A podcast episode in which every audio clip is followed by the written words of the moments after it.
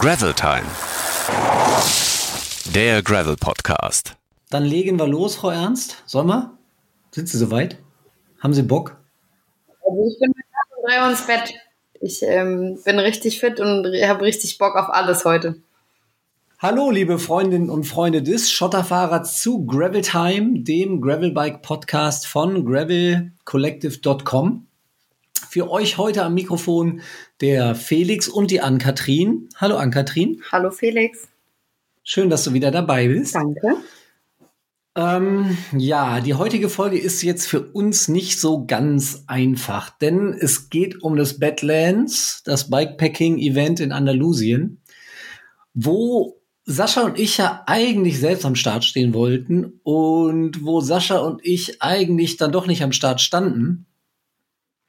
Live vor Ort auf dem Gravelbike dabei waren aber Anne Schulz und Jona Riechmann. Und mit den beiden sprechen wir heute über ihre Erlebnisse da unten im Süden von Spanien. Herzlich willkommen bei Gravel Time, Anne und Jona. Hallo zusammen. Hallo, guten Tag. Schön, dass ihr da seid.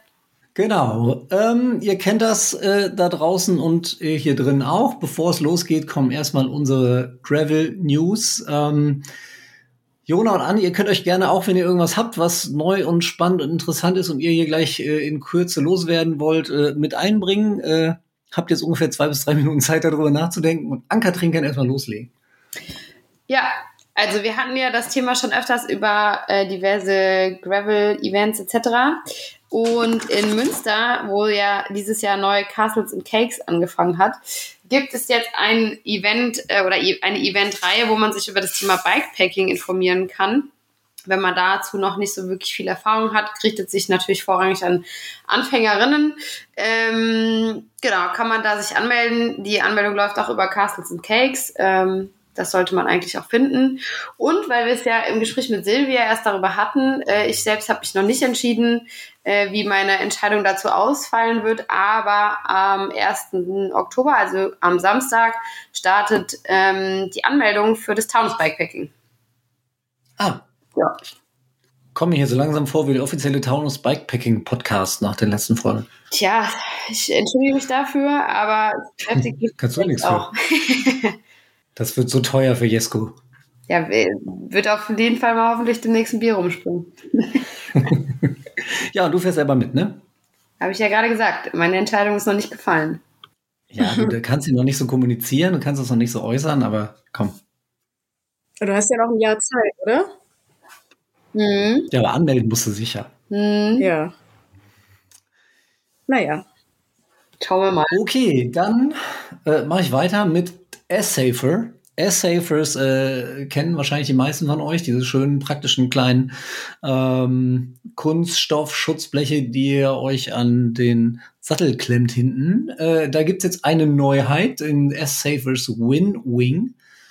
Der ist äh, ab sofort erhältlich und die Besonderheit daran ist, dass der nicht mehr direkt am Sattel befestigt wird, sondern der hat so ein kleines Kunststoffgestell und damit könnt ihr den hinten an die Sitzstreben von eurem Bike montieren, also speziell auch dann, wenn ihr vielleicht keine Aufnahme an eurem Gravelbike für äh, ein Schutzblech habt, dann ist das eine ganz praktische Sache.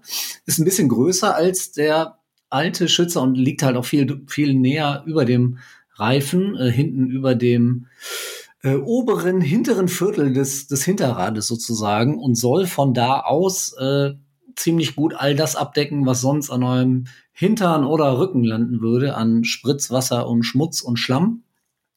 Äh, das Beste ist, es gibt die Teile sogar auch im schicken Gravel Club Design. Also wenn ihr eins haben wollt, äh, sprecht uns gerne an oder schreibt uns. Wir haben die Dinger zwar schon ausprobiert am vorigen Wochenende im Rahmen des Endura Renegade Gravel Rides bei den äh, Gravel Games im Ruhrpott. Allerdings war das Wetter da leider, leider so toll, dass wir gar nicht äh, rausfinden konnten, was sie tatsächlich bei, bei Schlamm und Wasser machen. Aber sie sehen auf jeden Fall gut aus. Das ist ja auch schon mal wichtig. Also, ähm, Felix, du kennst meine Adresse. Ich teste das gerne für euch. Ich fahre ja gerne beim Matsch. Ja, gibt es denn Matsch überhaupt bei euch in Frankfurt? Oh, bestimmt. Also die letzten Tage hat es gut geschüttet. Ähm, ja. Ja. Sehr gut. Also, die Dinger kosten 25 Euro, sind ab sofort zu haben, schnell montiert oder auch wieder abmontiert, wenn ihr sie nicht braucht. So, und damit hättet ihr jetzt noch die Chance, Anne, Jona, wenn ihr euch auch hier einbringen wollt, wenn euch irgendwas vor die Nase gekommen ist in der letzten Zeit an Neuheiten, an Produkten, an Events, irgendwas. Wenn nicht, könnt ihr das auch sagen, dann machen wir weiter. Haut raus. Hm.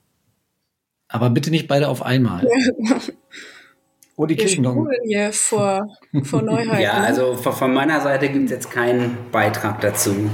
Okay, da, da wird doch gleich nochmal drüber zu sprechen sein, ähm, liebe Wichmann.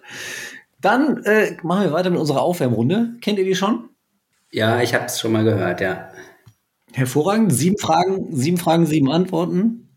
Ach so, so. Wir stellen euch sieben Fragen, ihr gebt spontane Antworten. Ähm, einfach immer abwechselnd. Und ich fange auch direkt an. Ähm, Anne, dein allererstes Fahrrad, erinnerst du dich noch? Äh, ja. Ja. Klar. Und du, du darfst jetzt natürlich auch ein bisschen was dazu erzählen, äh, was das war. Ende der, ja, genau. Ähm, das war tatsächlich ein BMX.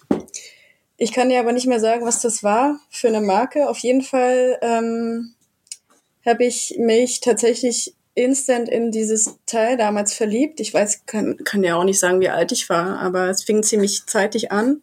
Eher vier oder eher 14? Eher so einstellig. Also eher so in Richtung vier, fünf, sechs, sieben. ähm, mein großer Bruder hat mir tatsächlich auch so ein bisschen da den Weg geleitet.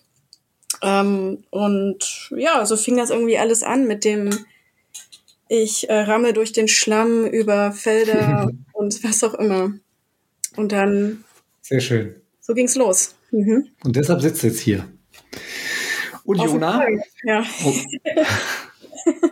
Äh, ja, ich erinnere mich auch an das erste so wichtige Rad. Das war wahrscheinlich so mit sieben, acht oder so. Das war so ein ja, Kinder-Mountainbike von Giant, glaube ich. Und ähm, das war deshalb irgendwie interessant, weil ich damals schon mit meinem Vater in Südfrankreich Touren gemacht habe. Also mit Gepäck und diesen Taschen und oh, den ersten Tacho hatte und ganz stolz noch diese ersten 100 Kilometer und sowas auf diesem Tacho da hatte. Und ja, was gab's noch zu dem Rad? Da waren so, da war das Planetensystem als Decals drauf, also irgendwie so ein paar Kometen und irgendwelche Dinge. Cool. Ja, genau, das war das Rad. Die ersten 100 Kilometer meinst du an einem Tag dann, ne?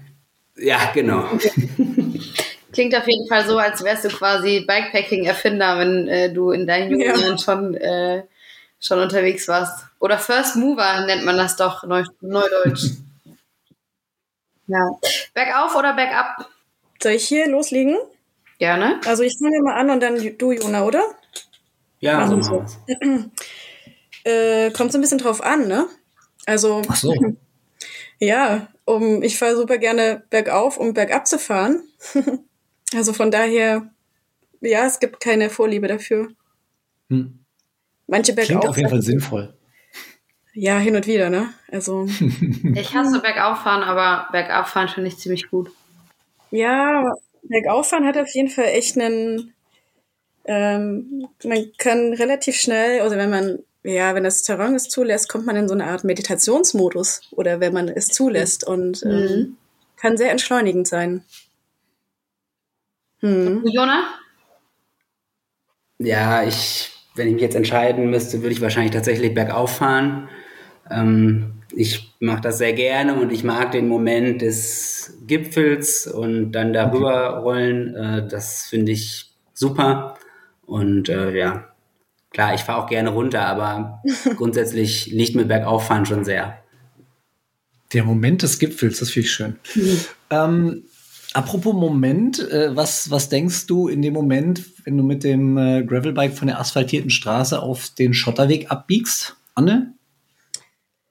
Ach, na, puh, endlich. endlich weg von diesem, aus, also raus aus, oder rein in die Natur, rein ins, ins Abenteuer. Ja.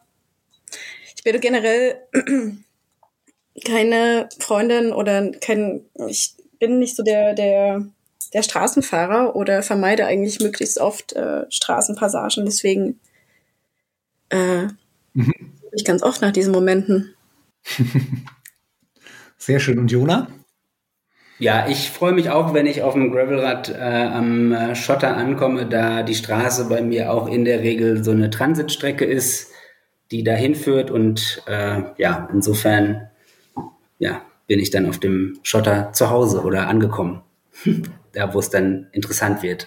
Und wenn ihr dann auf dem Schotter unterwegs seid, lieber Waldautobahn oder lieber Single Trail? Äh, Single Trail. Punkt. Äh, bei mir auch Single Trail, allerdings Autobahn finde ich für Climbs auch sehr gut, muss ich sagen. Also bergauf fahre ich auch sehr gerne auf, äh, ja, auf Forstwegen. Ähm, das finde ich gut und bergunter dann definitiv eher die Trails. Sehr gute Mischung. Anne, was war denn dein peinlichster Fahrradmoment bislang so?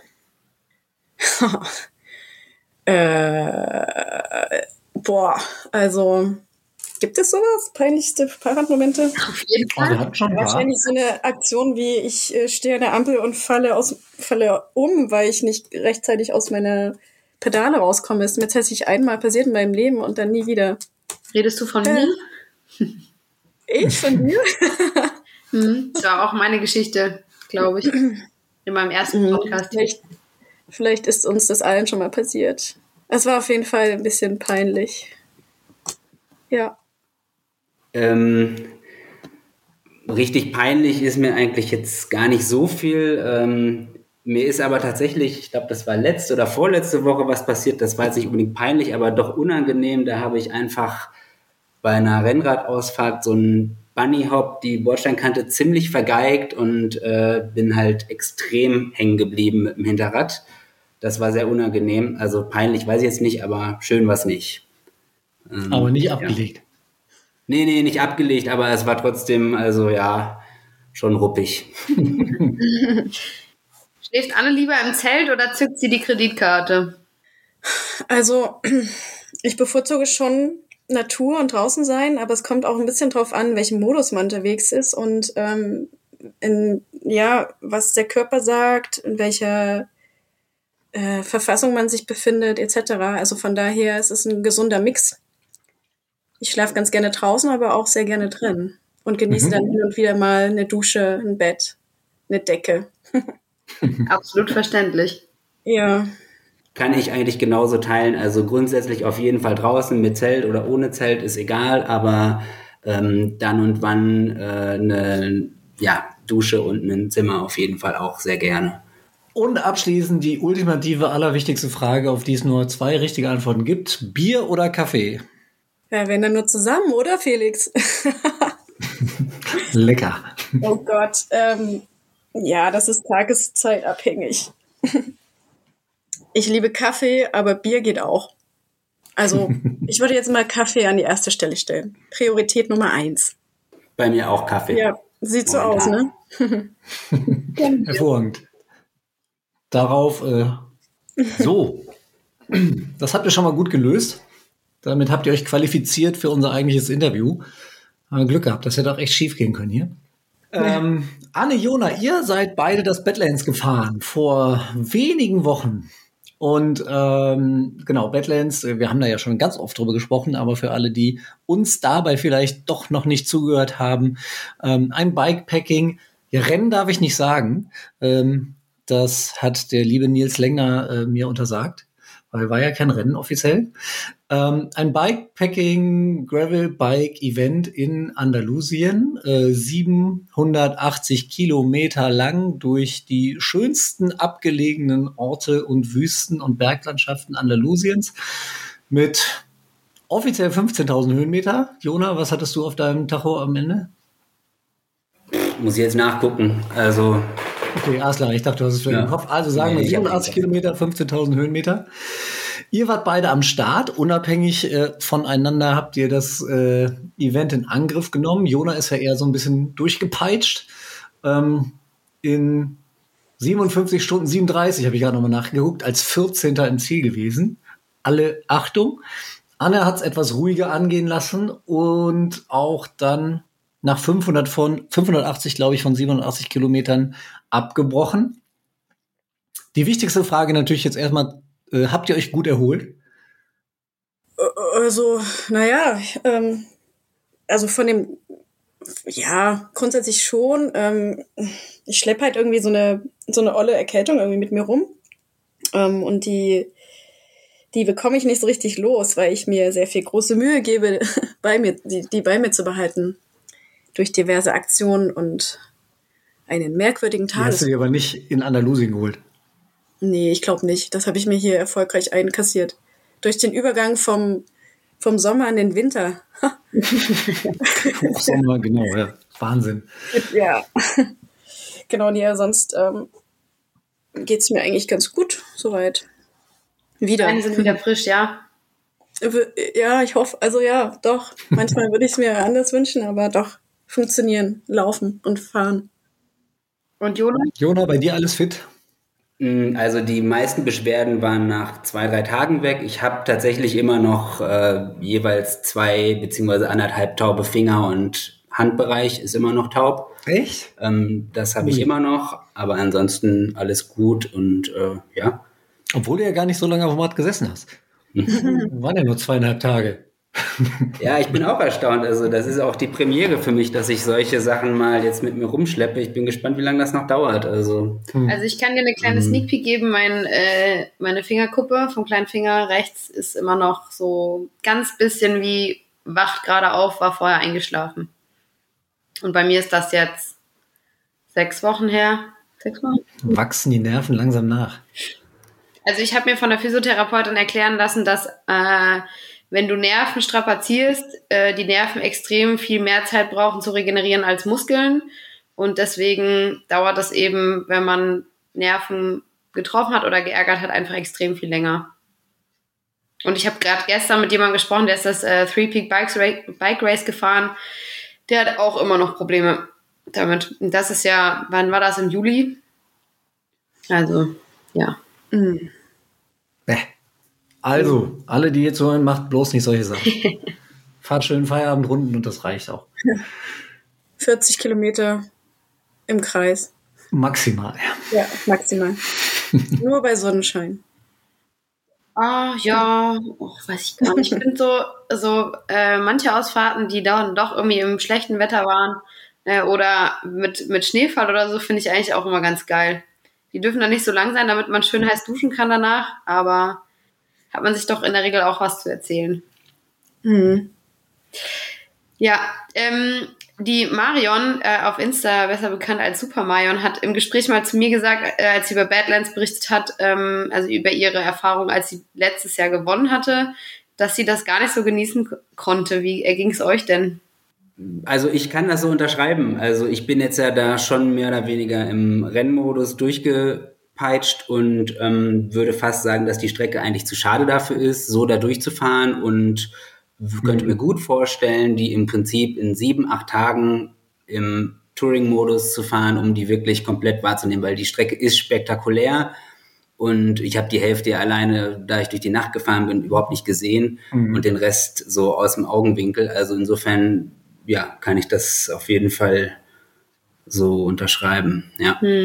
Aber Anne, du hast ja, glaube ich, ein bisschen mehr so Richtung Touring-Modus tatsächlich gemacht, oder? Ähm, definitiv nicht im Racing-Modus. Ähm, und definitiv, ich, also ich muss jetzt auch mal dazu sagen, dass ich grundsätzlich auch kein, äh, für mich stand von vornherein klar, dass ich das Ding nicht in einem, in, in Überschallgeschwindigkeit fahren möchte, was ja sonst normalerweise der Fall ist. nee, Quatsch. Ähm, Aha. albern. Also ich hatte schon das Bedürfnis, auch die Natur, die Gegend, ähm, Menschen und ähm, Umgebung wahrzunehmen. Ähm, schließe oder hat zumindest jetzt keine Nachtfahrten ausgeschlossen oder zumindest in die Nacht reinzufahren. Aber im Fokus stand schon so die Wahrnehmung und zumindest das, das Erlebnis. Mhm. Dann, wenn man das jetzt so betrachtet als Touring-Modus sieht. Also jetzt keine krasse Bummelei draus machen, aber dass man schon auch bewusst ähm, auch mal einen Pausenmoment hat oder das ein oder andere Foto schießen kann. Ja, und die Momente genießt. Mhm. Und ist der Plan für Genau. dich auch so aufgegangen? Größtenteils schon. Ähm, die, Ge- die Gegend ist unglaublich war, also das ist spektakulär, ist traumhaft. Ähm, das war so das erste Mal Spanien oder Südspanien für mich, also zumindest auch in dem Modus oder in der Intensität. Und ich würde es super gerne nochmal fahren wollen oder zumindest ähm, noch mir mehr Zeit einräumen, weil ich bin mir sicher, da gibt es noch so viele Ecken zu sehen und auch zu erkunden und auch ähm, man kann da wirklich ewig lange weiterfahren und ähm, von daher. Wie lange warst du denn jetzt überhaupt unterwegs? Ich habe ja vorhin gesagt, du hast ähm, irgendwann bei 580 Kilometern abgebrochen. Ich glaube, der hat mir das erzählt. Der Nils, dass du den Flieger kriegen musstest. Aber wie lange warst du bis dahin ähm, unterwegs? Ja, genau. Ähm, nee, den Flieger brauchte ich, musste ich jetzt nicht akut erwischen, aber mich hat es tatsächlich körperlich dann irgendwann, also gab es da so ein paar Barrieren und auch Schranken, die mir, also ja, mein Körper hat irgendwann gesagt, okay, nee, bis hierher und nicht weiter. Und ähm, für mich war dann der Punkt gekommen, zu, also für mich auch zu entscheiden oder die Entscheidung zu treffen, was ist es mir jetzt wert oder ist es mir jetzt wert, noch mehr äh, dem Körper abzuverlangen oder seine eigene Grenze zu kennen und dann jetzt hier an diesem Punkt zu stoppen. Mhm. Und ähm, das war eine absolut richtige Entscheidung, die, da weißt du mehr als ich, also mit der Kilometeranzahl weiß ich gar nicht, wie viel ich gefahren bin. Was sagst du, 580 oder so, ne? Laut Dodge Watcher bist du 85 Kilometer. 85 Kilometer. Auf der Strecke. 580. da steht aber keine Zeit. Deshalb ja, genau. weiß ich nicht, wie mhm. lange du dafür gebraucht hast. Oh, wie viel waren das denn jetzt? Gott. Also 200 vorm Ziel. Und ja, ja, genau. Also das war auf jeden Fall ähm, vor der letzten Monster-Etappe, die von Almeria halt startete, in die Berge nochmal rein. Also ich mhm. mit Abstand wahrscheinlich die härteste Etappe des Rennens. Jona kann da vielleicht nochmal was dazu sagen. Ähm, von daher war so dieser Punkt, oder zumindest dort so diese, die, die Kehrtwende. Äh, okay, gehe ich jetzt weiter oder nicht? Oder fahre ich jetzt mhm. weiter oder nicht? Oder mache ich jetzt hier den Cut? was hat dein ja. Körper, was hat dein Körper dir für Signale gegeben? Boah, also ich hatte echt zum ersten Mal in meinem Leben extrem harte Arschschmerzen oder zumindest hat mir da sie so diverse Dinge ähm, mhm. ein- und aufgerieben und so dass es wirklich eine unglaubliche Qual war. Also eine Qual mit ja. Tränen, die mir in die Augen getrieben wurden und äh, keine Ahnung, es war Klingt einfach sehr schmerzhaft. Nicht mehr geil. Bäh. Wie bitte? Klingt sehr schmerzhaft, sage ich. Das war es auch. Und ähm, ich konnte mir dann in dem Moment auch nicht mehr vorstellen, 160 Kilometer mit den 5.500 Höhenmeter zu fahren. Und ähm, ja, vielleicht wäre das gegangen, aber wofür? Also um am hm. Ende sich nur noch auf den Schmerz zu konzentrieren und die Umgebung und all das, was um dich herum passiert, nicht mehr wahrzunehmen, das ähm, war es nicht mehr. Deswegen kam der Moment, okay, jetzt hier steige ich aus. Ja. Ähm, und das war ein unglaublich krasser Moment auch. Also war so ein bisschen zwiegespalten. Ne? So bringe ich jetzt Dinge zu Ende oder fahre ich jetzt weiter? Ähm, eigentlich war ja das Bedürfnis schon da, das Rennen oder zumindest ja, diese Strecke zu Ende zu fahren und dann auch ins Ziel zu rollen. Aber ähm, ja, am Ende hört man erstmal in sich rein und fragt sich, okay, wofür? Oder was mache ich? Oder was, was bekomme ich dafür am Ende? Mhm. Ein bisschen Herz gegen Kopf, finde ich immer. Weil man mhm, am genau. Herz dranhängt und man will es, wie du sagst, ja eigentlich fertig fahren. Aber wenn man halt den, die Vernunft einschaltet und mit, mit dem Kopf wirklich mal drüber nachdenkt, äh, was habe ich davon, äh, was bringt es mir, äh, was kann ich vielleicht auch aufs Spiel setzen, wenn es mir eh schon scheiße geht, ähm, finde ich es halt Herz gegen Kopf extrem schwierig zu entscheiden. Und auch ja, genau. schmerzhaft. Also Schmerz, also mental, emotional schmerzhaft. Hattest du Momente, ja. Jona, in denen du dachtest, äh, jetzt reicht's? Hm, also ernsthaft jetzt äh, aufzuhören, so, äh, nee, hatte ich tatsächlich nicht. Es ist, es lief bei mir alles ganz gut, aber ich hatte natürlich ähm, wechselnd eigentlich so nach, keine Ahnung, das ging los nach zwölf Stunden oder so, hatte ich eigentlich kontinuierlich irgendwo schon gravierende Beschwerden. Das hat sich zum Glück dann so abgewechselt von Fuß, Knie, äh, sonst was, äh, so dass ähm, ich damit klargekommen bin. Also nee, jetzt irgendwie, ich war tatsächlich nie irgendwie davor, da jetzt zu scratchen oder so. Hm. Das lief alles sehr gut. In was für einem ähm, Modus wart, wart ihr denn unterwegs? Ähm, du hast wahrscheinlich ziemlich wenig geschlafen, Jona? Ja, also ich bin da rangegangen. Äh, das war ja im Grunde, nachdem ich vor ein paar Jahren mal das Navat angefangen hatte und mit dem Hitzeschlachter aufgehört habe, so das erste Ultrarennen für mich. Und dementsprechend war meine Idee, da halt kontrolliert dran zu gehen mit mhm. nicht viel Risiko und das in erster Linie mal zu finishen ähm, und gleichzeitig aber ein paar Dinge halt auszuprobieren und mich einfach vorsichtig ranzutasten und äh, so habe ich das gemacht und so habe ich zum Beispiel halt mit dem Schlaf experimentiert und tatsächlich nicht geschlafen, sondern nur Powernaps gemacht und ähm, das zum Beispiel hat sehr, sehr gut funktioniert. Ähm, ja. Wie oft macht man das dann? Also die erste Nacht bin ich mit zwei Powernaps auf 15 Minuten durchgekommen. Boah. Und ähm, dann habe ich also in, am zweiten Tag und dann bis zum Ende wahrscheinlich sowas sechs bis sieben, acht, neun, irgendwie sowas in die Richtung nochmal gemacht, auch tagsüber dann.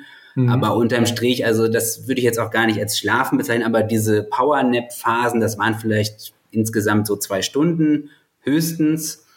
Ähm, aber sobald ich halt Anflüge von Sekundenschlaf und sowas hatte, habe ich tatsächlich sehr vorsichtig immer sofort angehalten, nicht unbedingt direkt mich da abgelegt, aber zumindest mal kurz durchgeatmet, was gegessen und dann weiter und mhm. habe das Ganze relativ safe so gespielt, ja.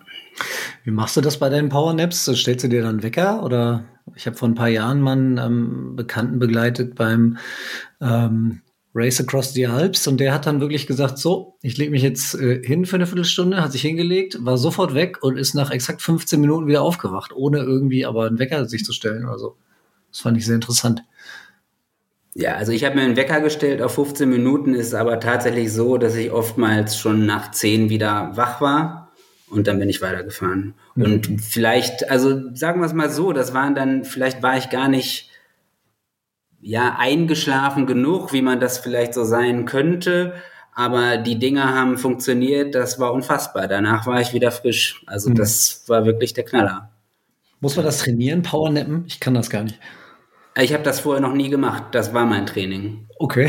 voll, voll äh, unvorstellbar für mich. Also ich glaube, damit würde ich nicht klarkommen. Ich finde es eigentlich ganz spannend, weil auch besagter Nils hatte ja, glaube ich, im Rahmen des Transcontinental Race ja mal so einen Post gemacht zum Thema ähm, nicht schlafen und wie rennentscheidend das eigentlich mittlerweile ist, dass, ähm, dass äh, Fahrer oder Fahrerinnen, die nicht schlafen, ähm, ja, da, da auch so ja, öffentlich damit umgehen oder dass das so einen großen Hype irgendwie ausgemacht hat in letzter Zeit. Ähm, aber du sagst es ja selber schon, du hast schon versucht, auch das so zu einzusetzen, dass das sicher war, ne? Also wenn man da von, von sicher in Anführungsstrichen sprechen kann. Ja, also ich, es gibt natürlich ein, zwei Situationen, die vielleicht dann schon, also es ist klar, wenn ich zweieinhalb Tage da nonstop mehr oder weniger fahre, dass dann die eine oder andere Sache nicht mehr ganz richtig funktioniert. Aber grundsätzlich würde ich mich auf keinen Fall in irgendeinem Bereich zählen, wo es gefährlich war oder so, sondern ich habe es sehr soft gemacht. Und dazu, das vielleicht jetzt in diesem Zusammenhang muss man das dazu zählen, habe ich ähm, sehr ausgedehnte Pausen in Cafés gemacht. Also ich habe bei den 57 Stunden oder was, die ich unterwegs war, halt über 15 Stunden Standzeit oder so und nur zwei Stunden mhm. von den Powernaps. Und ich habe einfach in diesen Cafés sehr gut regenerieren können. Ich habe da einmal die ganze Karte und alle Getränke durchbestellt und dann bin ich weiter.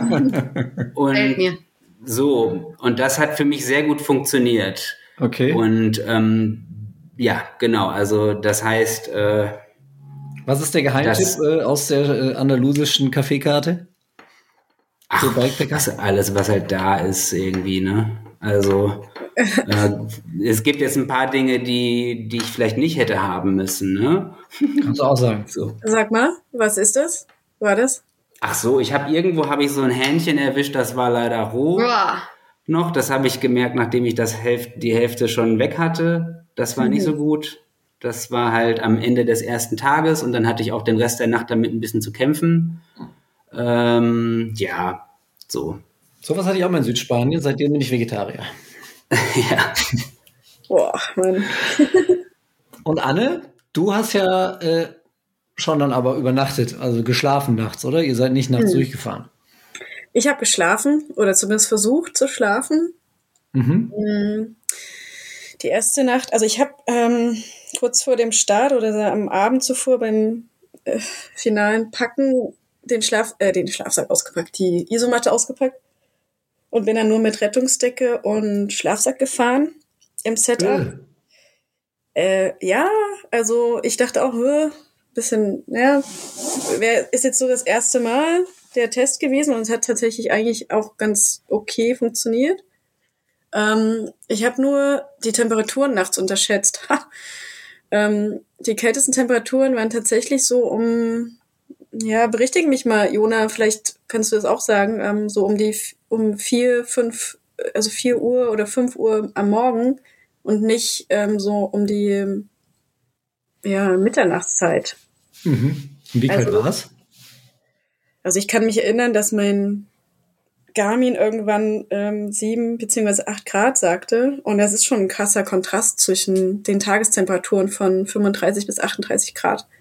Ja. Der Körper arbeitet dann auf jeden Fall nochmal extrem. Und äh, um das zu kompensieren und wenn man dann irgendwie so einen entkräfteten Körper hat, der sich dann irgendwie mal ablegen muss nachts und ähm, so war das zumindest auch in der ersten Nacht, so bis um zwei durchgefahren, abgelegt und ähm, naja, draußen kam dann irgendwann so, also wir waren in so einem kleinen Ort und dann ähm, so versucht, da zur Ruhe zu kommen mit diesem Minimal-Setup.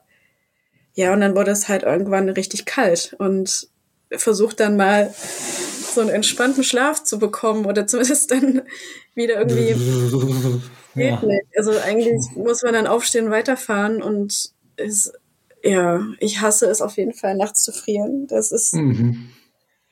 Furchtbar und ich bin auch so eine Frostbeule, deswegen habe ich mir ja auch ähm, Südspanien ausgesucht, um da eben nicht frieren zu müssen. Und dann Was soll da schon passieren? was soll das? Ey? ja, und das, ähm, also dieses Körpergefühl, zumindest so diese Entkräftung, schleppt man ja dann gefühlt auch in den nächsten Tag. Oder in die Mhm. nächsten Tage. Also, weil es war halt keine Nacht da, also ständig irgendwie gefroren, am nächsten Tag früh um sechs irgendwie mit zitterndem Körper aufgewacht, dann versucht aus dem Schlafsack rauszukommen und ähm, in die nächste Etappe zu starten. Ähm, deswegen mh, lief es dann eigentlich darauf hinaus, ähm, sich eine Unterkunft zu suchen oder dann auch eine Pension oder so ein kleines Ding irgendwie zu finden, wo man einen entspannten Schlaf oder auch einen, irgendwie was Warmes hatte, um möglichst wieder zu Kräften zu kommen. Deswegen ähm, sind, also bin ich auf jeden Fall in einen anderen Modus gefahren, was das Übernachten anging oder zumindest was Schlaf aufholen anbelangte. Und Zelt, hattest du auch gar nicht dabei erst. Nee, nee, genau. Also nur Schlafsack und die Rettungsdecke. Und eine Ich kann mir das Daunenjacke. nicht vorstellen. Ich habe ja manchmal schon mit Isomatte, kann, kann ich nicht richtig liegen. Ja, also die, also das war gar nicht das Problem. Ja, also auch nicht die Kälte, die von unten kam, sondern eigentlich die einen so von oben ummantelt hat. Hm. Also es war wie so ein, ja, wie so ein kalter Schleier, der dich, der sich so um dich gelegt hat. Und deswegen, mh, Aber war es Nee. so feuchtkalt oder, also weil da kennt man das ja oftmals, dass es dann egal ist, wo es herkommt, dass es einfach so in einen zieht. nee, gar nicht. Also, mh, die- also eine, eine feuchte Kälte kann ich jetzt auch nicht sagen. Das war so knackig einfach. Und wie, wie warm war es tagsüber? Weil ich finde auch zum Beispiel, wenn halt so die Temperaturen zwischen Tag und Nacht extrem sich unterscheiden, dann fühlt es sich natürlich nachts nochmal deutlich kälter an. Ja, genau. Also da, das war ja, glaube ich, auch das größte Problem, dass dieser Kontrast oder dieser Unterschied so extrem war zwischen Tagestemperaturen von 38 bis 40 Grad. Also in den, in der, in der Peak-Zeit und dann dieser Abfall von, also auf einstellige Temperaturen. Wie ging das bei dir, Jona? Kommst du mit sowas klar? Mit was jetzt? Mit den großen Temperaturunterschieden? Temperaturunterschieden, genau. Also das, das war für mich eigentlich schon vor Start so klar, dass das wahrscheinlich mit einer der größten Herausforderungen für mich dann da werden wird. Ähm, diese krassen Temperaturen am Tag. Natürlich in der Nacht. Ich war jetzt in Bewegung, von daher fand ich es nicht kalt eigentlich ähm, so und ähm, es waren aber für mich schwierig einfach diese Tagestemperaturen, die dann teilweise auch wirklich auf 40 und so gingen und du dann Abschnitte da hast, wo einfach kein Schatten und gar nichts ist und dann geht's oftmals einfach auch schleppend voran. Also entweder du hast da so sacksteile Rampen, die machen keinen Spaß in so einer mhm. Oder du schiebst da durch irgendein so Flussbett, wo du auch nicht richtig vorankommst. Also, da, also bei so einer Hitze macht eigentlich dann gar nichts mehr Spaß oder fällt leicht. Ne? Natürlich ja. vielleicht mal so eine kleine Abfahrt, aber diese Temperaturen waren einfach richtig, ja, krass ja. tagsüber. Ne? Und ähm, ja, mit dem mit dem Gedanken im Hinterkopf, dass ich schon mal mit einem Hitzeschlag so ausgestiegen bin, war ich da natürlich so alarmiert und habe schon geguckt, dass ich mich da gut ja. versorge. Ne? Hast du da auch irgendwelche, ähm, sagen wir mal, besondere Vorkomm äh, Vorkommnisse, Vorkehrungen getroffen? Also, dass du jetzt, wie du sagst, so viel trinken, ähm, hast du irgendwie andere Sachen, wo du gesagt hast, da habe ich die Fehler schon gemacht, die mache ich nicht nochmal. Ähm, manche stellen sich auch einen Timer. Hast du da irgendwie besondere ähm, Vorkehrungen getroffen, um eben nicht wieder so einen Hitzeschlag zu bekommen? Mm, ja, also ich habe natürlich Elektrolyte und äh, solche Dinge zugeführt, halt in Tabletten ist ja alles dabei ähm, und Salz äh, und dann habe ich schon versucht, mich runterzukühlen, da wo es ging. Also für mich hat auch gut funktioniert, einfach ein nasses Buff komplett über den Kopf ähm, und ja, halt, wo immer es möglich war, irgendwie runterfahren. So. Aber am Ende lief es gut. Aber ähm, es hätte mhm. jetzt auch, also ja, so, ich weiß nicht, da ist wahrscheinlich auch ein bisschen Glück mit bei gewesen. Ja, und Robert hat ja genau das auch erzählt, ne? In äh, unserer letzten Folge und seinen Live-Audiobotschaften, die er uns aus seiner Lösung gesch geschickt hat, dass es bei ihm auf einmal gar nichts mehr ging und im Prinzip vom Rad gefallen ist, mehr oder weniger. Mit Hitzeschlag. Also lustig ist das ja echt nicht. Und da muss man wirklich aufpassen. Ja. Ähm, Was war denn bei dir? Du hast jetzt ja gesagt, du bist relativ schnell durchgeballert und hast so viel jetzt nicht mitbekommen. Ähm, hast du trotzdem ein, ein Highlight, wo du sagst, das war, das war für mich absolut so der schönste Moment, vielleicht mal äh, mit Ausnahme von ich fahre jetzt ins Ziel ähm, von der ganzen Geschichte?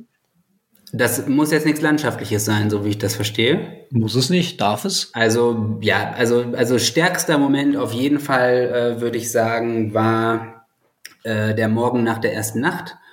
Ich habe das vorher noch nicht gemacht, durch die Nacht zu fahren und ähm, das war also sensationell. Das war ein Gefühl, was ich so noch nicht kannte und auch nicht weiß, wie ich es sonst kriegen kann. Also ich bin mit Musik quasi durch die Nacht gefahren und ähm, ja, als die Nacht dann vorbei war und die ersten äh, Sonnenstrahlen rauskommen, das war unbeschreiblich, was da für eine Energie freigesetzt worden ist mhm. im Körper und ich saß halt heulend auf diesem Fahrrad, weil mhm. es einfach so crazy starke Gefühle waren, die da rauskamen. Das war wirklich unfassbar so und das äh, ja, das war auf jeden Fall ein Riesenhighlight, ja.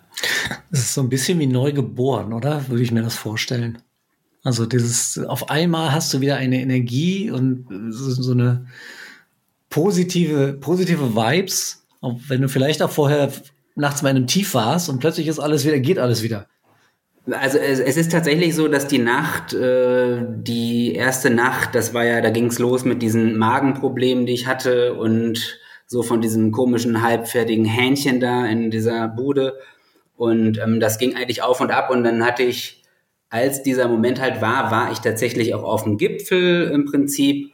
Und dann kam die Sonne und hatte dazu dann lustigerweise, das passte alles ganz gut zusammen, so ein, ja, so ein Soundtrack laufen, der äh, da sehr gut zu passte und das Ganze toll untermalt hat und das noch verstärkt hat alles. Und ähm, dann war das wirklich so ein bisschen wie, als würde diese ganze Tortur der Nacht, das war in Teilen wirklich eine Tortur und ich musste da öfter mal ja über Ist so okay. Grenzen gehen. Ne? Ist okay. Ja, was, war denn, was war das für ein Soundtrack? Äh, das ist von Glitchmob gewesen. The Clouds Breathe for You. Der ist relativ schwer, aber das passte sehr gut. Anne, ich bin dir gerade ins Wort gefallen. Ehrlich? Ich, ich dachte, du wolltest was sagen. Nee? Mm. Nee, muss ja nicht.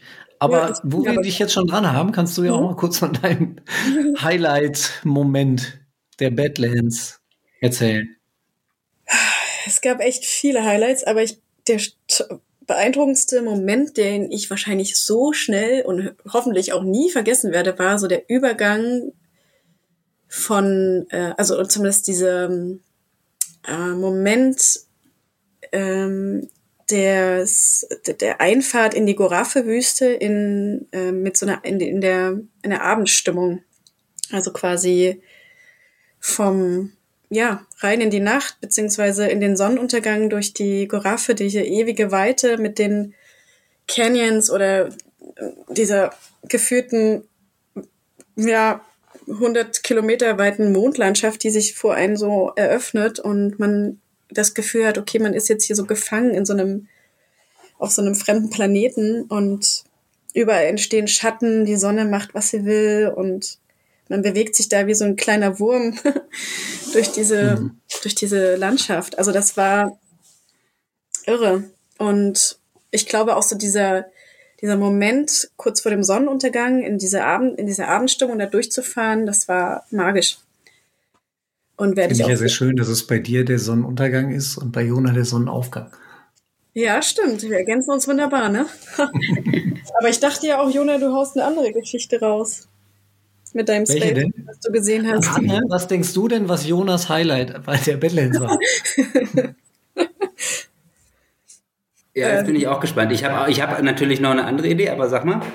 Naja, ich kann mich erinnern, dass du von einer Story erzählt hast, du stehst irgendwie oben nachts auf so einem Gipfel und siehst plötzlich ähm, aus der Ferne so ein ähm, aufleuchtendes UFO oder was auch immer, irgend so ein ähm, ja, also das ist auch eine spektakuläre Geschichte. Das, also ja. Aber Soll ich das mal kurz ausführen? Ja, ne? Also es war nicht das es war nicht das Highlight, nein. Ja, aber es war schräg. Erzähl mal. Schräg auf jeden Fall. Ähm, ja, das war. Ich bin mir jetzt gerade gar nicht sicher, aber ich glaube in der ersten Nacht. Und da hatte ich mir dann so eine kleine Emergency Coke mitgenommen für die Climbs und was da alles kam. Und dann war irgendwann der Moment, dass ich irgendwo oben war und habe mich hingesetzt und öffne meine Coke und sitze da so ganz entspannt. Ja, und dann gucke ich halt so durch die Gegend, habe Licht ausgemacht, alles ausgemacht. Und dann ist da tatsächlich am Himmel so ein total irres Licht äh, mit so einer Nebelwolke drumrum. Und ich dachte so, okay, jetzt ist es soweit. Ne? Also ich war wirklich scheiße, äh, jetzt äh, geht's hier los und habe versucht, mir irgendwie klarzumachen, okay, bin ich jetzt am Start äh, oder fange ich jetzt hier an zu halluzinieren oder was ist hier los? Hähnchen und habe hab versucht, äh, ein Foto zu machen, das ging nicht. Ähm, ja, und dann bin ich halt weitergefahren und fand das sehr, sehr merkwürdig die Auflösung von dieser ganzen Sache. Ich habe da später mit Marian und ein paar drüber gesprochen und die hatten das auch gesehen. Das war schon mal sehr gut. Ähm, und es ist tatsächlich so absurd, das klingt äh, ein Stück von einer SpaceX-Rakete gewesen, was an dieser Nacht da runtergekommen ist und das konnte man halt in Südspanien sehen. Also das ist schon ziemlich random, dass das passiert, wenn man da gerade eh schon in so einem Gaga-Modus unterwegs ist und dann sieht man so ein Naturspektakel oder was. Ähm, ja, genau, das war die Geschichte. wäre aber auch ganz, äh, aber, ja, wäre auch doof gewesen, wenn es Halluzinationen gewesen wären. Ja, also das war auf jeden Fall so okay. Interessant. Also es war mir erst in dem Moment war es mir unerklärlich, was das sein soll. Wann hat sich das aufgelöst? Dann im Ziel irgendwann? Oder? Nee, nee, nee, das hat Tage gedauert. Also ähm, irgendwann hat sie, also Marian hat mir irgendwann dann mal einen Artikel dazu geschickt, weil sie hat das auch geguckt und äh, ja, das haben wir dann irgendwann später rausgefunden, aber wahrscheinlich eine Woche später oder so. Die alte Raumfahrerin. Mhm. genau. Ja. Aber man munkelt, es gäbe dann noch andere Geschichten, die vielleicht nicht so positiv verliefen. Mhm. Ich hörte da was, also Felix, vielleicht kannst du das noch näher ausführen, was du da in unserer. Also mich, mich würde das mal interessieren, Jona, wie man äh, überhaupt sich ein halbes Hähnchen bestellt in Spanien, wenn man gar kein Geld dabei hat. Mhm. Ach ja, ja. da war ja genau, noch was. Genau, das ist, das ist auch so eine Geschichte. Also ich war ja top vorbereitet. Ne? Nein, also ähm, es gab neben diesem Radfahren während meiner Badlands-Rundfahrt so ein, zwei ja, externe extra Challenges irgendwie. Und die erste, die ploppte dann so nach zwei, drei Stunden im Rennen auf. Also da haben wir den ersten Climb gemacht. Ich bin in der Abfahrt und so und ja, denk irgendwie so nach und merke auf einmal so, heiliges Blech, ey, ich habe mein Portemonnaie mit Karte und Cash in der Unterkunft in Granada vergessen und habe einfach keine Kohle dabei und hatte jetzt auch gar nicht den Schlüssel für die Bude, weil wir haben uns da ja mit mehreren so eine Bude geteilt und der Schlüssel war irgendwo. Und dann war so, okay, gut, was, was kann ich jetzt machen, um hier halt keine Regelverletzungen zu machen und überhaupt, wie soll das jetzt weitergehen? War ziemlicher Downer und hat erstmal meinen Kopf so ein bisschen ja anderweitig beschäftigt. Ich bin dann dabei weitergefahren. Gut, dann kam lustigerweise kurz danach so eine Stelle, wo der Organisator an der Strecke, auf der Strecke stand. Und dann habe ich da angehalten und er gefragt, hey, dass das die Situation, wie sieht's aus? Kann ich mir Geld leihen? Ist das okay? Ist das regelkonform? Und dann meinte er so, ja, ja, kein Thema, kannst du machen. Und das war für mich schon gut. Ich hatte halt von der Verpflegung her, ähm, ich bin mit einer Gelflasche und noch ganz viel Pulver mitgefahren. Ich hatte quasi Flüssignahrung für fast 24 Stunden dabei und war dann sehr entspannt, weil ich mir gesagt habe, hey, in 24 Stunden werde ich irgendwo irgendwen finden, der mir Kohle leiht. Und bin dann weitergefahren mit diesem Gefühl und das Ganze hat sich dann schneller aufgelöst als gedacht und am ersten Brunnen wo ich ankam, also ich hatte mir dann überlegt, okay, wo spreche ich die Leute am besten an und dachte so, gut, Supermarkt ist wahrscheinlich nicht schlecht, weil da hat eh jeder sein Portemonnaie schon am Start. So, spreche die erste Person an, sag hier, das ist die Situation, kannst du mir Geld leihen, ich überweise dir das sofort zurück, sobald es geht und ja, auch da hatte ich einfach extremes Glück, dann habe ich halt diesen Typen erwischt, der mir dann sagt, ja, pass auf, ich habe meinen Van in Granada stehen lassen und da wollte ich auch keine Wertgegenstände drin lassen. Ich habe viel zu viel Cash dabei. Wie viel brauchst du? so. Ja, und der hat mir dann einfach 130 Euro auf die Hand gegeben und äh, das war natürlich der Knaller, also weil die wenigsten wahrscheinlich so viel extra übrig hatten, weil es gibt auf der Strecke einfach auch nicht ständig Geldautomaten ja. und so. Ja, und dann, um das jetzt noch einen draufzusetzen, geht's weiter, dann drücke ich ihm mein Handy in die Hand, damit er seine Kontaktdaten da eingeben kann und so und frage ihn halt noch gut, wie sieht's aus, äh, wo kommst du eigentlich her? Und dann erzählt er mir halt, ja, äh, ich komme hier aus dieser kleinen bayerischen Stadt, äh, aus Rosenheim. Und ich so, komm, erzähl doch nicht, ich wohne jetzt gerade in Rosenheim. Ne? So, ich kannte den aber nicht. Also das ist halt schon wirklich ein sehr schräger Zufall. An der Stelle nochmal vielen Dank. Patrick. Darf, das, war, das war wirklich, äh, das war wirklich der Lifesaver. Ja, genau. Und dann ging es halt weiter. Das war schon mal schön. Das war so die ersten fünf, sechs Stunden vom Rennen. Ne? Genau. Wenn dann auch das Hähnchen durch gewesen wäre. Wahnsinn. Also ja, äh, danke Patrick, ne? coole Nummer. Ähm, Anne, hattest du irgendwas, was richtig schief gelaufen ist? Mal abgesehen von der Kälte in der Nacht? Also richtig schief gelaufen. Hm.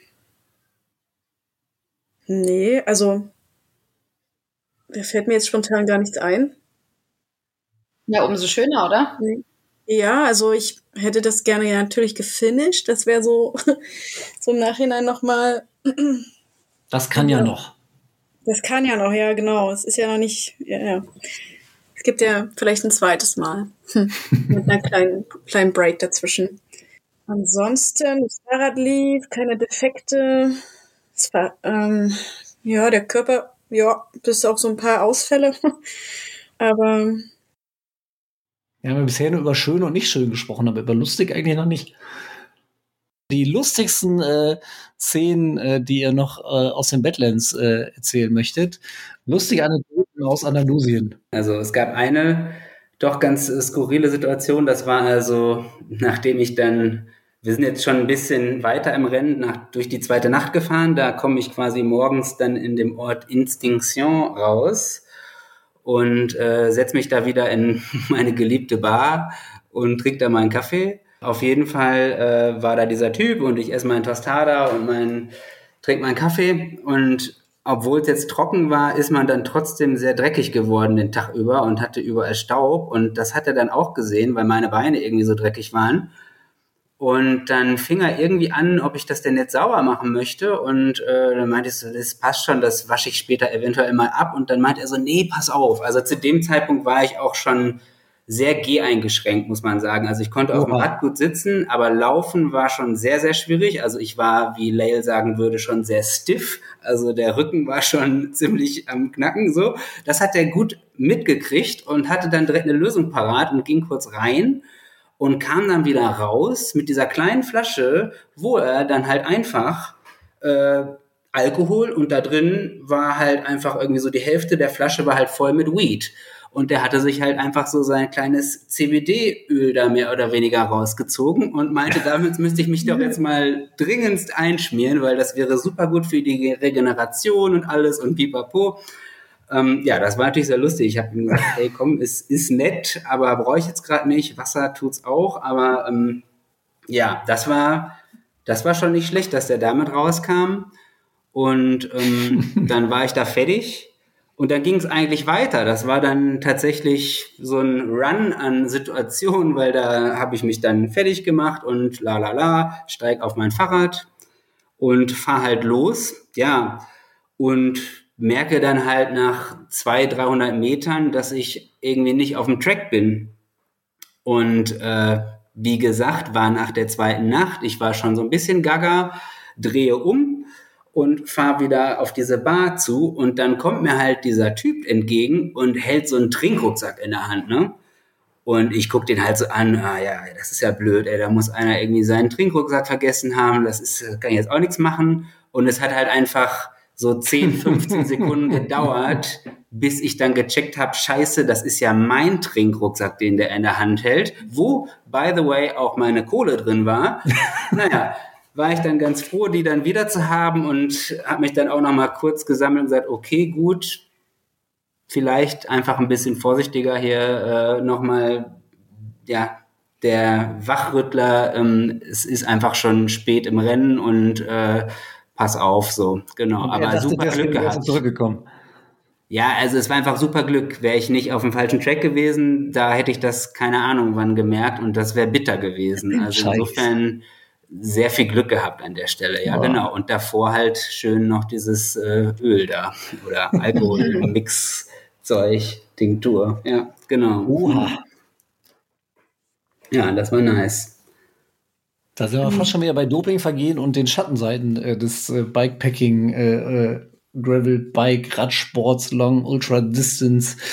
Ähm, haben wir gerade, während wir kurz äh, mal offline waren drüber gesprochen, da müssen wir mal eine eigene Folge drüber machen. Anne?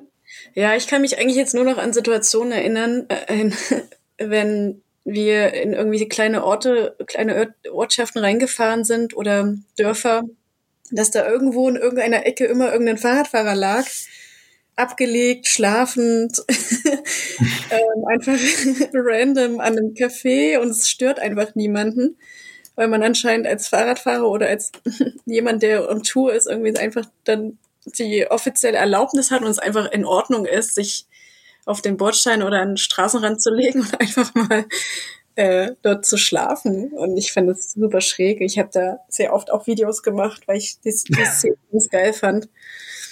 Also direkt am. War außerhalb der geschlossenen oder außerhalb der Orte wahrscheinlich auch gar nicht immer so einfach Schatten zu finden, oder? Ja, also doch, es war sehr mehr ausgesetzt teilweise. Schatten war auf jeden Fall heiß beliebt. ja, ich, ich wollte gerade sagen, wie macht man das dann, wenn dann ein Busch ist, aber da liegt schon jemand? jetzt bin ich aber dran. Geh jetzt, fahr. ähm, ja, man entweder, ja, nee, es gab ja schon noch einen zweiten oder einen dritten Busch. Aber manchmal hat musst du schon nochmal durchziehen. Also auch eine ziemlich vielleicht skurrile Situation, der man sich mal vorstellen kann, ist halt, das war bei mir Ende des ersten Tages, da bin ich halt nach äh, Gore gekommen. Das war so eine Deadline, die ich wusste, da gibt's eine Bar, die hat um 24 Uhr schließt die und dementsprechend war klar, okay, da möchte ich gerne hin, weil danach kam im Prinzip Gebirge und dann bis zum nächsten Morgen nichts. Das heißt, da wollte ich unbedingt hin.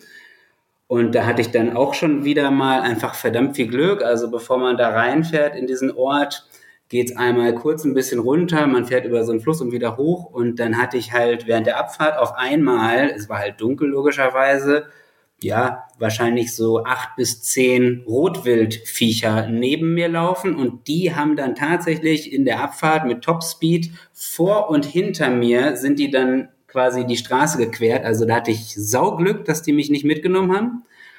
Und ähm, dann, na, alles klar. Und dann rolle ich halt da rein in dieses Dorf und da äh, ist halt diese Bar, die einfach schon so aussah, ja, da waren halt vorher einfach schon 15 andere durchgeeiert und haben da so ein dementsprechendes Chaos hinterlassen. Gleichzeitig war diese Bar einfach so, die hatten da anscheinend so einen leichten Wasserschaden. Das heißt, so nach und nach wurde dieser Speiseraum einfach halt geflutet. Da kam immer mehr und mehr Wasser halt, so dass dann, als ich gegangen bin, irgendwann die halbe Bude unter Wasser stand.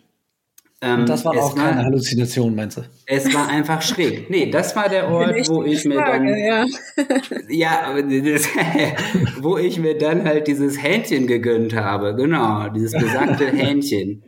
ähm, ja. Und ja, wenn die Küche unter Wasser steht, können sie das natürlich auch nicht mehr kochen. Wie soll das hingehen? Ja, es war, es war sehr skurril. Und dann bist du da fast fertig und hast da alles gegessen und dann kommt Lail halt rein und greift einfach nur vier so Magnum aus der Theke und springt wieder aufs Rad und fährst weiter und denkst du so, okay, was ist hier los? Die, die haben sie aber alle nicht mehr. Ähm, ja, genau. äh, ja, das war auf jeden Fall auch sehr interessant, ja. Rotwild äh, oder ähnliches hätte ich jetzt in der Ecke da gar nicht so unbedingt ver verortet. Ja, also die hatten Geweihe und alles, das waren schon große Viecher. Aha, Wildschweine vielleicht oder sowas. Na, das, ich glaube, das hätte ich noch hingekriegt, die auseinanderzuhalten. Wildschweine und Rotwild. Also. Ich habe es gerade schon mal angesprochen. Ähm, ich habe gehört, ihr hattet so, äh, ich weiß gar nicht, ob das alle waren oder die deutsche Community, die am Start war bei den Badlands, eine, eine eigene WhatsApp-Gruppe. Mhm. Ähm, wer da wahrscheinlich während des äh, Events relativ wenig aktiv war, war Sebastian Breuer. Ähm, habt ihr mitbekommen, was der da vorne für ein Feuerwerk zündet? Also ich muss persönlich gestehen, mich hat das ehrlich gesagt gar nicht interessiert, was der da macht. Also nichts gegen ihn, also persönlich, aber das war für mich so völlig irrelevant. Mhm. Um, ähm, und ich war auch gar nicht in dieser Gruppe. Ich war. Äh, ich habe nichts gehört davon. Was? Deswegen kann ich gar nichts dazu sagen. Und du, Jona? Ähm, also ich habe tatsächlich den Tracker auch nicht äh, groß verfolgt, also äh, bis aufs Ende. Also ich weiß nicht, ob wir da später nochmal zukommen, aber letztlich war es so, ich habe mein Internet immer ausgehabt und nur dann und wann mal aktiviert, wenn ich irgendwo eine Pause gemacht habe und dann mal geschaut. Äh, was die vorne da gemacht haben, habe ich also auch während des Rennen gar nichts verfolgt. Und ich habe den dann im Ziel getroffen, da saßen sie ja alle noch. Und ich war näher dran am Frontpack der Frauen, die waren im Prinzip da mit mir unterwegs so. Und die habe ich halt dann so live erlebt. Und mhm. da sind wir uns ständig begegnet, weil wir einfach unterschiedlich gefahren sind, also die ja Top-Frauen da ja. und ich. Und das wir haben uns ständig gesehen, genau ja, du bist ja quasi mhm. zeitgleich mit, mit Lael Wilcox ins Ziel gefahren. Waren ein paar Minuten zwischen euch, wenn ich das richtig gesehen habe. Ja, genau. Also das ist einfach so, Lael fährt einfach so ihr, ihren Stiefel die ganze Zeit, die hält halt einfach nicht an. Und ähm, ich bin halt gefahren und äh, habe sie dann meistens, während ich gefahren bin, wieder überholt und habe dann irgendwo wieder eine Stunde im Café gesessen. Dann kam sie halt vorbei und ähm, so ging das eigentlich die ganze Zeit. Du hast die 38. Bestellung getätigt. Ja, genau, so ähnlich. Und ähm, ja, das war halt lustig. Und ähm, wir kennen uns ja auch und insofern war das wirklich, das ist vielleicht nochmal zum Thema Highlight eigentlich so das zweite Highlight, was ich sagen würde, das war so eine Sache, die hätte ich mir jetzt vorher nicht vorstellen können, aber wir haben das Rennen ja zusammen angefangen, da den ersten Climb zusammen gefahren und uns unterhalten und so weiter. Und dann gegen Ende war dann für mich erkennbar, okay, ist realistisch, dass wir da durchaus zusammen ankommen und das war für mich so das höchste der Gefühle da irgendwie. Das war dann irgendwann klar, okay, das wäre der Oberknaller. Wenn, wenn ich das irgendwie hinkriege, dann bin ich super happy und das war dann einfach auch total schön, mit ihr da mehr oder weniger zeitgleich ähm, dann anzukommen. Ja, das war auch super. Also der perfekte Abschluss für diese Ausfahrt. Woher kennt ihr euch? Ach, wir kennen uns eigentlich seit dem Baha Divide, also den ich ja damals äh, gefahren bin und den sie ja äh, mitgebaut hatte. Und seitdem haben wir immer mal wieder Kontakt. Wir sind das Navat auch zusammen gefahren und beim French Divide äh, habe ich, ne, hab ich einmal mit äh, Franzi zusammen die ja quasi die Support Crew für Rue gemacht. Also da haben wir quasi äh, Lels Freundin an die mhm. Spots der Strecke gebracht und die hat das Ganze dann dokumentiert. Genau, und so kreuzen sich unsere Wege immer mal wieder. Sehr cool. Sehr schön, wenn man da dann Kontakte aufbaut, die einfach auch längerfristig halten oder man sich immer wieder freut, wenn man sich dann, wenn sich der Weg das nächste Mal kreuzt. Wir haben schon ein bisschen was erfahren zu eurem Equipment, ähm, also wie ihr geschlafen habt, was ihr dabei hattet oder eben auch nicht. Ähm, mit was für Bikes wart ihr denn da unterwegs? Anne. Ich habe mein Louis Cycles Custom Frame Build ausgefahren mit dem Namen Phoenix. Ähm, ähm, ist es quasi ein Hardtail Mountainbike, ähm, gebaut von zwei ähm, Rahmenbauern aus Leipzig. Genau. Mhm. Äh, willst du noch mehr wissen? Was hast du für, für Reifen? Was hatte ich für Reifen? Ähm, da, da ähm, Schwalbe-Reifen, äh, Rocket Rons, 54 ja, doch, genau, 54er. Oder? 54? Ja, doch. Also schon für, für Gravel-Bike-Begriffe auf jeden Fall ziemlich breite Schluffen. Ultra-Gravel quasi. Mhm. War das gut? Ultra-Komfort. Mm, ja, also ich habe das zumindest sehr genossen, den Komfort. Mm, vor allem in den Abfahrten war es total toll. Dann, mm, da hatte ich vielleicht auch den einen oder anderen äh, Vorteil. Mhm. Ansonsten habe ich jetzt keine Nachteile irgendwie gespürt. Aber ich kenne das damit auch und ich, da lachst du. nee, ist ja gut. Ja, ja, genau. Also, nee, war ja auch eine bewusste Entscheidung und ich hätte jetzt aber auch die Reifen jetzt nicht irgendwie nochmal abgeändert in mhm. äh, schmale Reifen oder andere Laufflächen oder sonstiges. Und Jona? Ja, äh, ich bin auf dem neuen Hook XDC von Bombtrack unterwegs gewesen. So. Und ja. Jetzt wären wir nochmal bei dem Thema Gravel News. Ne? Hätte man ja auch durchaus dort anbringen können. ja, ist ja, ist ja hier Prototypenstadium und ich bin in der Testphase. Alles, alles Testphase. Aha. Aber Test ist, ist äh, sehr gut gelungen und ähm, ja, soll ich noch ein bisschen weiter ausführen, was sehr dann gerne. verbaut war? Ja, also einfach äh, SRAM Rival mit ovalem Blatt, 38er.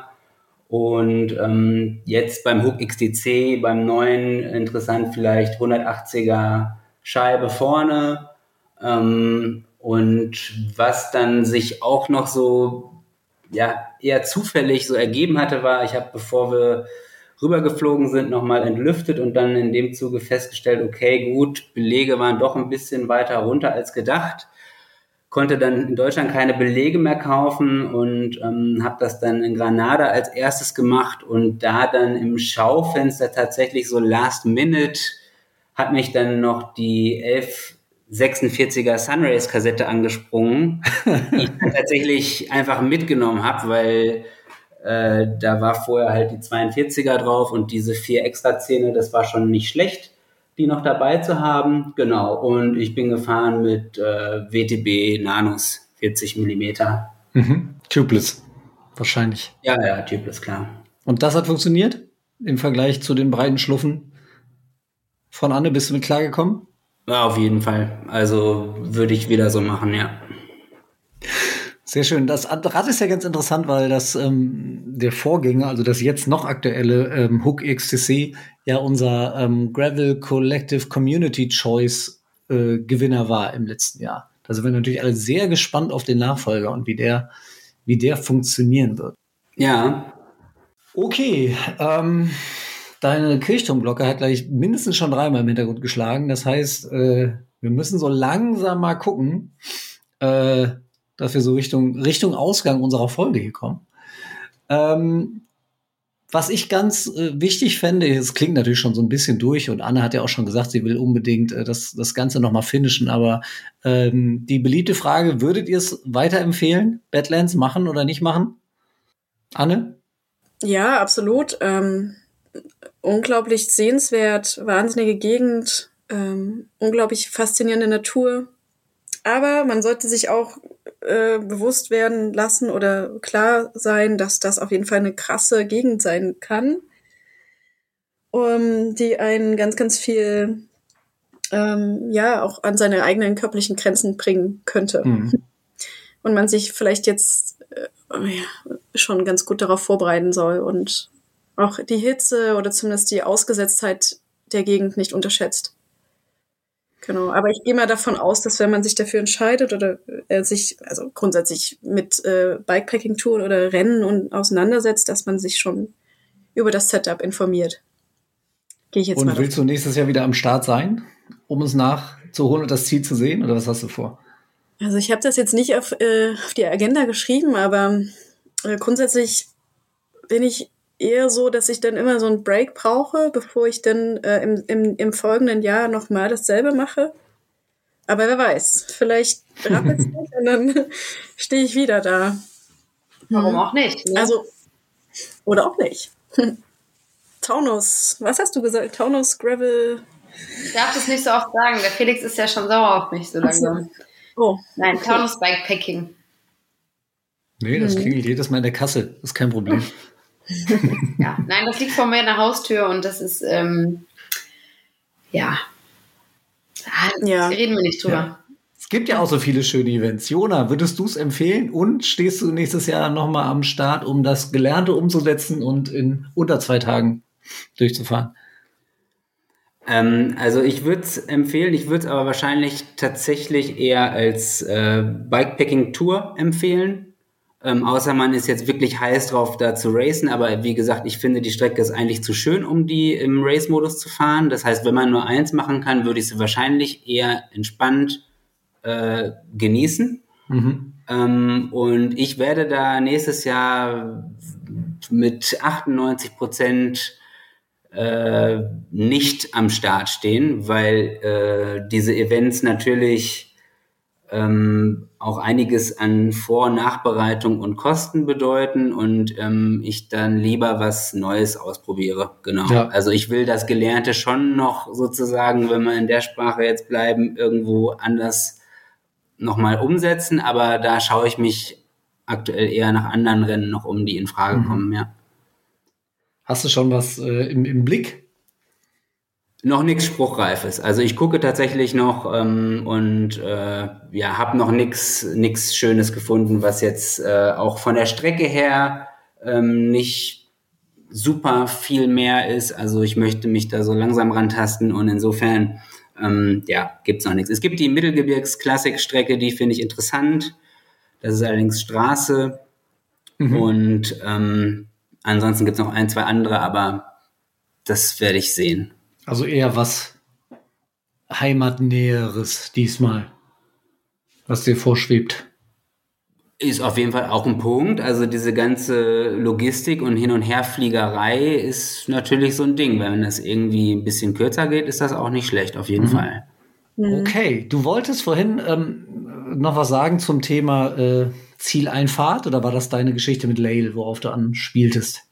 Mm, na, da ging es jetzt, glaube ich, eher einfach um mein Pacing vielleicht, also wie das am Ende sich sozusagen ausging mit meinen Kraftreserven. Mhm. Ähm, das ja, war im Grunde so, dass halt irgendwie 100 Kilometer vor Ziel da noch ähm, relativ viel drin war und das jetzt vielleicht in Kombination mit dann, ich schaue mal auf den Tracker und die Erkenntnis ja, hey, äh, ich habe da jetzt vorne noch zwei Leute, die ich eventuell ähm, einholen kann und ähm, dann ging da irgendwie die Verfolgungsjagd los und äh, wir waren ja eben schon bei, ja, bei Mechanicals oder sowas. Ich hatte die ganze Zeit nichts, aber um das Ganze zu verschärfen, war es dann so, als ich quasi auf den letzten zehn Kilometern war und Lail immer noch vor mir war, da habe ich dann ja Vollgas gegeben, mehr oder weniger, und habe dann tatsächlich einen leichten Durchschlag gekriegt am Reifen, hatte also einen Platten, den ich dann aber auch nicht mehr ähm, fixen wollte, beziehungsweise mich da irgendwie drum kümmern wollte. Äh, muss da jetzt eine Wurst rein oder soll ich da einen Schlauch reinziehen oder sonst irgendwas? Das heißt, ich habe halt nachgepumpt, habe dann halt äh, in dem Zuge fast meine Pumpe irgendwie verloren, weil die hatte ich dann in der Trikottasche und dann ist die rausgefallen und was weiß ich. Ähm, so dass ich dann, und ich weiß es tatsächlich nicht, ob es da irgendwie ein Bild von gibt, aber ich bin dann die letzten fünf mit dieser Pumpe im Mund gefahren, weil es einfach keinen anderen Ort gab, wo ich die sicher unterbringen konnte, weil ich ständig danach pumpen musste. Und das hat das Ganze dann nochmal so ein bisschen äh, ja, spannender gemacht. Ja, tatsächlich so ein bisschen, okay, muss das jetzt sein, aber unterm Strich ging's gut und dann bin ich da mehr oder weniger mit einem platten Reifen ins Ziel gerollt. Klingt ja. insgesamt auf jeden Fall nach einer ziemlich lustigen Tour, die du offensichtlich erlebt hast, mit vielen Highlights. Das war super lustig und äh, ja.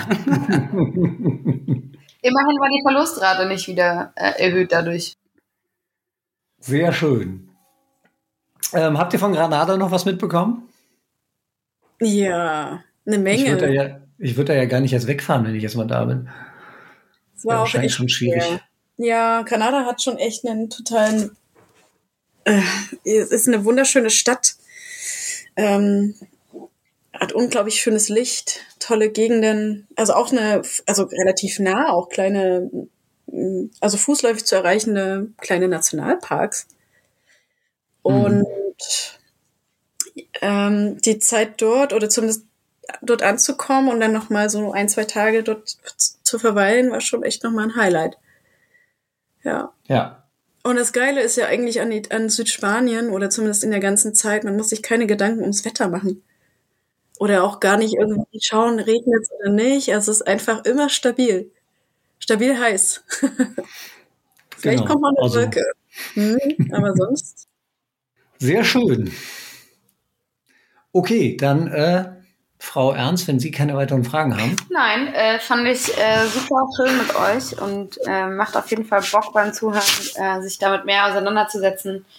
Ähm, also dann fahre ich nächstes Jahr Taunus Bikepacking und du Badlands, ja? Nein. So machen wir das. Lass mich das unbedingt nein. Alright, dann würde ich sagen, wir verabschieden uns an dieser Stelle schon mal von äh, Anne und Jona. Wir haben gleich noch unsere Event-Tipps und natürlich den Bericht aus Berlin. Äh, ohne den gehen wir nicht ins Bett heute. Ähm, aber Jona und Anne, euch sagen wir schon mal vielen Dank, dass ihr dabei wart. Schön, dass ihr da wart. Danke an euch. Haut rein. Ja, besten Dank. Ja. Tschüss. Ihr auch. Bis dahin. Ciao. Tschüss. So, dann haben wir noch ein paar Event-Tipps für euch, natürlich auch in dieser Folge von Gravel Time. Und los geht's mit dem Time Graveler. Klingt äh, ganz schön freaky. Eine Zeitreise mit dem Gravelbike wird euch da versprochen. Und zwar im Süden von Hamburg in Hittfeld ähm, steigt die Premiere äh, dieses Events. Äh, da stehen euch drei Strecken zur Verfügung. Am 3. Oktober, also jetzt am Montag, Tag der deutschen Einheit, es geht durchs schöne Seevetal. Äh, zwischen 25 und 80 Kilometer sind die Strecken lang. Und ähm, das ist ein richtig kleines, äh, intimes Event. Die Strecke sieht ganz schön aus, was wir bislang gesehen haben.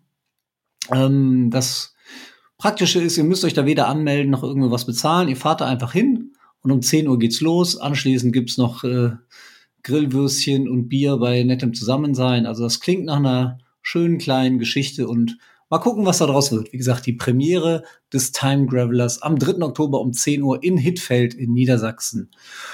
Und äh, was haben wir noch? Genau. Ihr könnt euch immer noch äh, anmelden bzw. teilnehmen an unserem Gewinnspiel. Ähm, wenn ihr Bock habt, mit Paul Voss und uns nach Spanien, ins Baskenland zu fahren, zum Orbea Rioja Alavesa Wine Gravel Trail. Äh, Ende Oktober wartet da ein Wochenende mit allem Piff und Puff auf euch, inklusive Gravelbiken zusammen mit Paul Voss auf dem Orbea Terra. Ähm, geht einfach auf unseren Instagram-Account Gravel Collective und sucht da den entsprechenden Post. Den müsst ihr bloß kommentieren und dann seid ihr dabei bei unserem Gewinnspiel. So, und dann bleibt eigentlich nur noch eine Sache. Wie hat der große Harald Junke immer gesagt? Ich habe noch einen Sascha in Berlin. Äh, hallo Berlin. Hallo, äh, bist du gerade in Bonn? Hallo Bonn. Hallo Felix. Ich sage immer Hallo Felix. Du warst jetzt irritiert. hat gar nicht geklingelt. Genau, du warst irritiert, weil ich nicht geklingelt habe, ne? Hab ich mir schon gedacht. Ich bin doch so ein, so ein, äh, so ein Mensch, der einfach Monk. Ja, man muss mal neue Impulse setzen, einfach. Ja, von dir vor allem. Einfach Genau. mal überraschen. Acht Fragen, acht Antworten. Genau. Neue Kategorie ab nächstes Mal. Dann explodiert äh, Spotify. mhm. Geil. Wie ist die. Lage? Ja, hervorragend. Hast du dich erholt vom Renegade Gravel Ride? Ja, Bier. Es gab ja zum Glück diesmal nicht so viel Bier. nee, alles gut. Wir sind gut heimgekommen. Hab alles wieder verstaut, alles schön eingepackt und alles fertig fürs nächste Event. Denn. Ja, Endura Renegade Gravel Ride zusammen mit Rose und Ortlieb am vergangenen Wochenende war ein ziemlich schönes Event im Rahmen der Gravel Games. Äh, was hast du so für Feedback bekommen von den Teilnehmern und Teilnehmerinnen? Äh, durchweg Positives, aber wer mich sieht, traut sich auch nicht was Negatives zu sagen, wenn ich vor ihm stehe. Nein, war durchweg positiv ähm, und wie im letzten Jahr auch, was man wirklich dann immer sagen kann, dass alle überrascht sind, ähm, wie geil es, äh, wie geil es ist, im Ruhrpott zu graveln. Also, Definitiv. also es war auch dieses Jahr wieder so, wenn man mit einem Auto durch den Pott fährt, äh, seid mir nicht böse, aber ich finde es da nicht besonders schön, zumindest auf den Straßen. Aber sobald du dich äh, aufs Rad setzt und hinter die Straßen fährst, ins Grüne rein, das ist wie eine andere Welt. Das ist wirklich, weiß ich nicht, wie Alice im Wunderland, die in ihrem Baum fällt und auf einmal in, in, so, in so eine tolle Märchenwelt, übertrieben gesagt, fliegt. Nein, der Kontrast ist einfach unheimlich groß zwischen Pott Straße und Pott äh, äh, Natur. Ich fand das sehr schön. geil. Da waren ja einige, die angereist sind und dann schon äh, gesagt haben am ersten Abend, bevor es losging, um Gottes Willen, äh, was ist das denn hier? Ja, ja, aber Und da gab es ja genug Bier von, von unseren dann- super Freunden aus Hamburg. Da Umso war geflashter waren am nächsten Tag, als sie dann die erste, den ersten Ride hinter sich hatten. Ja, war Und- krass. Waren auch mit dem Essen sehr zufrieden. War natürlich super cool, dass wir äh, A, in der Sportschule Wedau äh, ein Grillbuffet bekommen haben, was für doppelt so viele gereicht hätte. Äh, das war schon sehr gut, aber am geilsten fand ich natürlich, und das fanden auch die Teilnehmer, weil sie damit nicht gerechnet haben, dass wir äh, auch ein Catering, ein richtiges, echtes, geiles Catering äh, auf dem Zeltplatz hatten.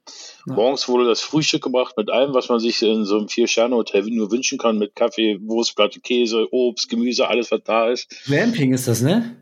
Das ist mehr als Camping. Das war, müssen wir mal ein neues Wort definieren. Ich habe Endura Renegade Gravel Ride. Das ist das neue Camping. Achso. Nee, war durchweg positiv und ich war auch sehr begeistert. Das Wetter hat gehalten und großes Lob an die Gravel Games. Letztes Jahr fand ich ja schon super. Aber dieses Jahr, also vor allem das Rennen, war super und auch diese ganze Veranstaltung hat für mich persönlich jetzt äh, die richtige Größe erreicht mit dem zweiten Ja. Parkplatz. Wer mal da war, fand ich super. Tolle Leute, tolle Menschen, tolles Wetter, haben, ähm, oh, jetzt sag ich die Namen schon wieder, Daniel und Thomas echt super gemacht. Wirklich, muss man mal neidlos anerkennen. Gute Organisation. Ja, dem bleibt äh, nicht viel hinzuzufügen. Genau. Das, das war schön und hat Spaß gemacht. Genau. Gut. Ähm, dann würde ich dich A bitten, dein Mikro ein bisschen runterzudrehen.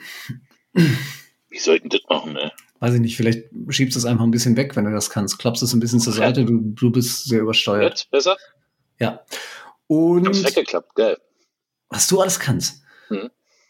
Und äh, B, Mhm. hast du ja auch noch was, glaube ich, was du loswerden willst. Äh, Ja, zwei Gravel Sachen. Games haben wir hinter uns, aber es liegen ja auch noch Sachen vor uns. Genau, es liegt eine Sache vor uns, aber vorher würde ich gerne, weil ich da so ein bisschen verwirrt war, äh, auf die Badlands äh, nochmal ganz kurz zu sprechen kommen. Oh je, Sascha war Und- verwirrt. Jetzt geht's Genau. los.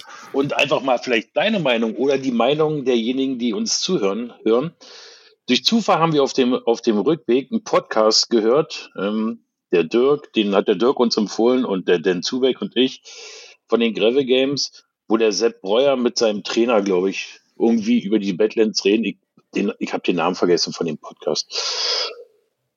Und ich weiß nicht, ob ich es gut finden soll oder nicht gut finden soll. Du kannst dir dann rausschneiden, wenn es dir jetzt nicht passt. Ähm, ähm, mir ist es egal, ob Profis irgendwo starten bei, bei so einem so ein Rennen oder so.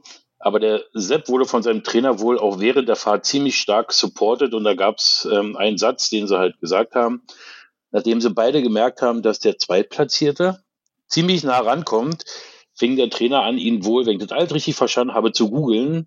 Was kann der, was macht der? Und hat diese Information brühwarm hm. dem Sepp weitergegeben und ihn auch motiviert, pass auf, und hat ihm Tipps gegeben und so weiter. Und ob das jetzt noch was mit Self-Supported zu tun hat bei so einem Rennen, da bin ich wirklich, da war ich ein bisschen irritiert, also wir alle im Auto, also wir drei haben dann wirklich darüber äh, philosophiert, mhm. ob das jetzt nicht zu viel war für Self-Supported oder nicht.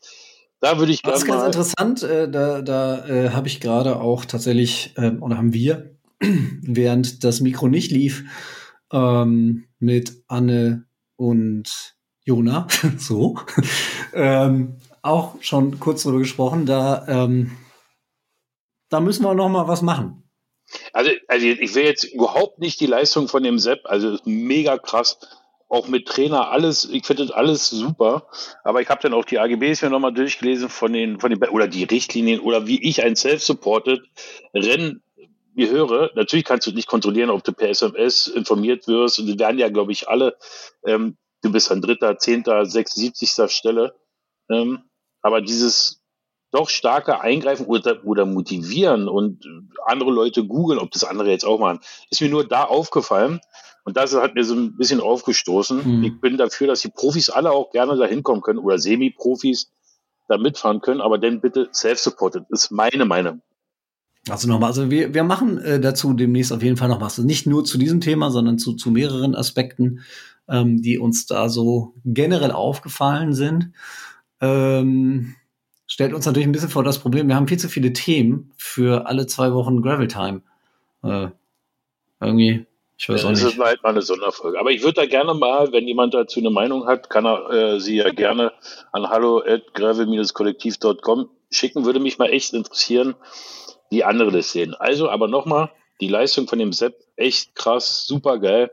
Ähm, Hut ab. So. Achso, und jetzt, ach ja, ich hatte ja noch eine andere Sache, oder? Also, ganz neu, ganz frisch, hat sich eigentlich mehr oder weniger gerade oder vor zwei Tagen für uns zumindest ergeben, dass wir dort mit unserer Gravel Lounge auftauchen. Und zwar das Querfeld rein vom 22. bis 23.10. in Düsseldorf. Ausgerichtet vom Cycling Club Düsseldorf Destination X und von unseren Freunden der schicken Mütze. Mhm. Letztes Jahr, glaube ich, war ähm, der Start, was sehr geil ankam. Mhm. Ähm, auf der Galopprennbahn Düsseldorf. Die Bilder dazu Hammer. Ihr könnt auf die Seite gehen, querfeldrein.bike und euch das mal angucken. Es gibt wirklich ein buntes Programm, ähm, viele Hobby- und Lizenzrennen im Cyclecross, Gravel Rides, natürlich mit der schicken Mütze und sogar ein Cross One da, was ja sehr interessant ist, super anstrengend. Ähm, es wären viele Firmen da. Es gibt so eine Art kleine Expo mit Festivals, Workshops, Networking, Streetfood und Drinks. Natürlich werden wir unseren coolen Kühlschrank, für den wir übrigens noch einen Namen brauchen. Also schickt uns Aha. eure Namensvorschläge. Ja, doch. Horst. Nee, Betty. Ich finde der Betty cool. Aber vielleicht hat irgendjemand eine coolere Idee. Mit unseren lecken, leckeren Getränken der Superfreunde und von Stork Club Whisky hier bei uns in Berlin dabei haben. Wir selber bieten zusammen mit der schicken Mütze und Panna Racer Workshops an. Ähm, Tubeless. Wie baue ich mit. Warum hast du denn jetzt gelacht? Du hast wieder Tubeless gesagt. Entschuldigung. Tubeless. Mein, witzig ist, meine Tochter lacht mich mittlerweile bei allem, was ich sage, aus, weil ich alles falsch ausspreche. Aber ist ja egal. Da Schön, dass Töchter ja da. Ja, ja, vor allem meine. Tubeless. War richtig? Workshops mit Panracer an. Also wie baue ich mein Rad um auf Tubeless? Das machen wir zusammen mit der schicken Mütze. Wir zeigen euch, wie es geht und wenn es schief geht, der Jochen, ja, unser guter Freund Jochen, wird euch dann auch äh, paar Tricks zeigen, wenn es mal nicht ganz so einfach geht. Wie gesagt, mhm. das machen wir zusammen mit der schicken Mütze und äh, Panna Racer. Ähm, kommt vorbei. Sehr cool. Dieses Event an, meldet euch vielleicht sogar noch an. Es gibt zumindest für den Gravel Ride auch noch äh, Plätze. Geht auf die Seite, da könnt ihr euch anmelden. Also ich freue mich mega darauf. Die Location ist mega geil. Ähm, genau. Wir müssen mal ein bisschen gucken. Wir müssen mal ein bisschen gucken. Das klingt ja super cool, aber unser, äh, unsere Gravel Club Lounge ist ja irgendwie die ganze Zeit nur in Westdeutschland unterwegs. Und vor allem hier äh, Ruhrport, Düsseldorf, das sind ja, noch ein paar bin, Kilometer dazwischen. Irgendwie ja, müssen wir mal in Norden, Süden, Osten, Westen. Ich bin nur auf der A2 momentan unterwegs. das ist, äh, ich kann, ich kann dir je, jedes Schlagloch äh, gerade sagen. Aber darauf freue ich mich äh, wirklich äh, sehr. A, weil ich die Jungs ja schicken mit so cool finde und nett und super. Vor allem, wenn ich einen Tag vorher anreisen und in das leckere Restaurant vom letzten Mal gehen, wo ich den Namen jetzt nicht griffbereit habe. Sonst rennt ihr auch alle dahin. Mach ich sowieso nicht. Genau. Ähm, Candlelight Dinner mit Sascha gibt's genau. noch.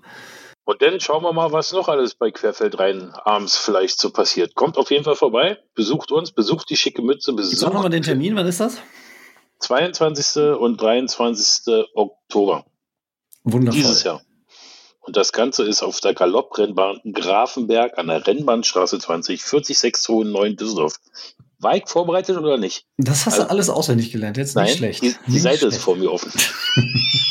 ich dachte, ich tue jetzt mal so, als wenn ich so wie du bin und mich vorbereite. Ja. Nee. ich ja gar nicht. Ich freue mich. Ich freu Ein Träumchen. Mich. Okay.